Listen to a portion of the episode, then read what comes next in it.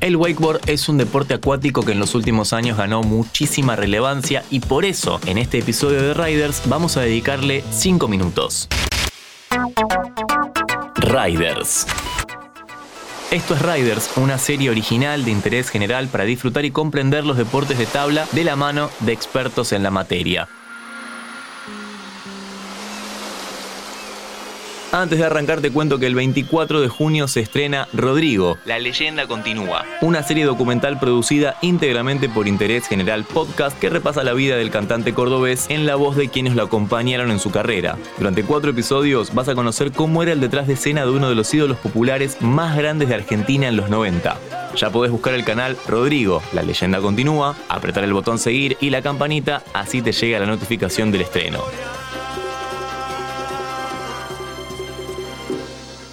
Yeah.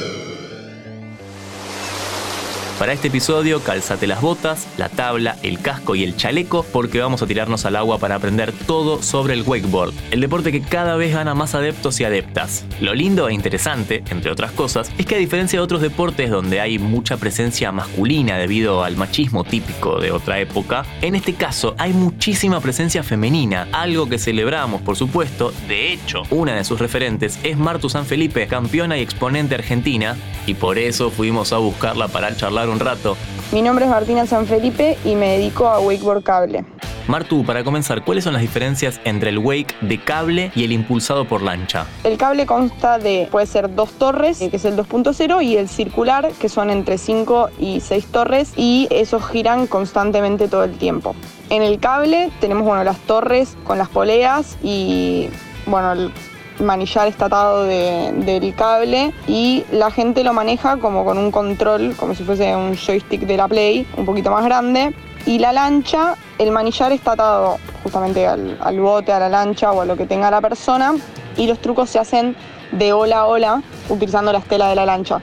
Y en cable vos tenés como un circuito en el que el cable, el cable te va llevando como si fuese una calecita y tenés los módulos y nosotros lo que hacemos los trucos es en los módulos, sean rampas, sean rails, es bastante más parecido al skate o al snowpark, por ejemplo. Esas serían las diferencias.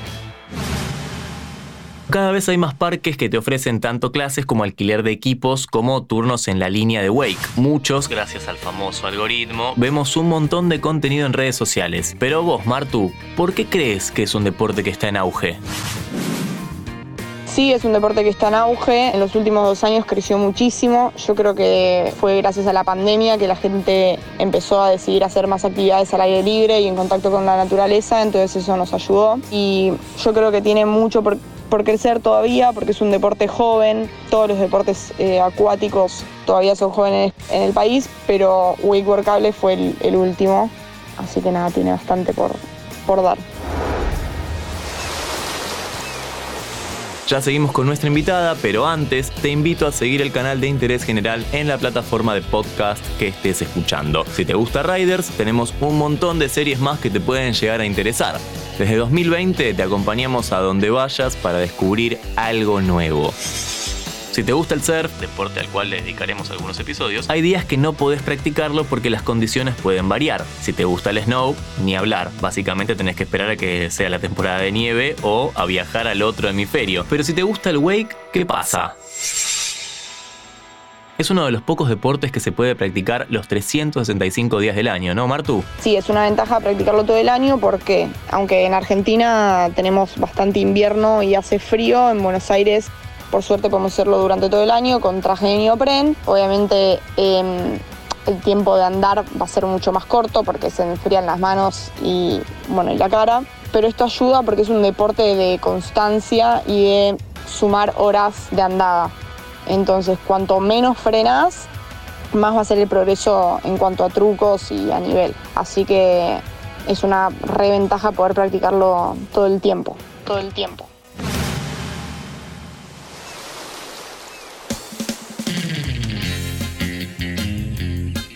El Wake fue el protagonista de este episodio de Riders. Nos sacamos las botas, el casco y el chaleco y le agradecemos a Martu San Felipe, la Rider, que nos contó todo en 5 minutos.